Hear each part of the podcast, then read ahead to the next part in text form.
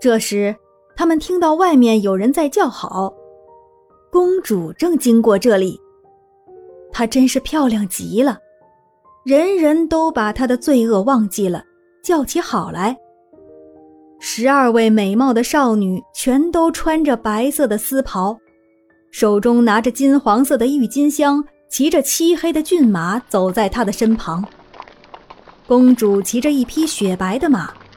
马身上装点着金刚钻石和宝石，他的旗装是纯金制的，手中拿着的鞭子光灿夺目，头上的金冠就像天上的颗颗小星，披着的大氅是用几千只蝴蝶的翅膀绣织在一起的。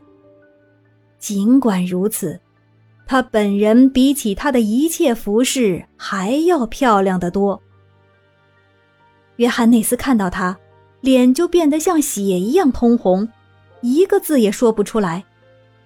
要知道，这公主看上去正像她爸爸去世的那天晚上，她梦见的那个头戴金冠的姑娘。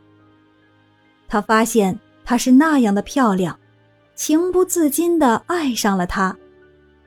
他说：“她不可能比一个女巫还要坏。”会把猜不出问题的人吊死或者砍头，这绝对不是真实的。谁都可以向他求婚，甚至叫花子都行。我真得上王宫去，因为我忍不住了。这时，大伙儿都劝他不要这么干，他一定会落得和其他人一样的下场。那位旅伴也劝他不要这么做，可约翰内斯却认为会一切顺利。他擦亮了鞋，刷干净衣服，洗干净手脸，把漂亮的金发梳理了一番，独自一人上宫殿去了。约翰内斯敲门的时候，老国王说道：“请进。”约翰内斯打开了门，老国王穿着平日穿的长袍和绣花鞋迎接了他。他的头上戴着金冠，一手拿着王杖。一手拿着金苹果，他说道：“请稍等。”一面把金苹果夹在臂下，一面把手腾出来伸给约翰内斯。可是当他听到来者是一个求婚的人时，便哭了起来。王杖和金苹果都落到了地上，他用长袍擦干眼泪。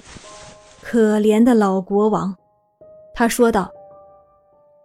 算了吧，你和其他的人一样会倒霉的，你瞧着吧。于是他便领着约翰内斯走到了公主游玩散心的花园，里面可怕极了。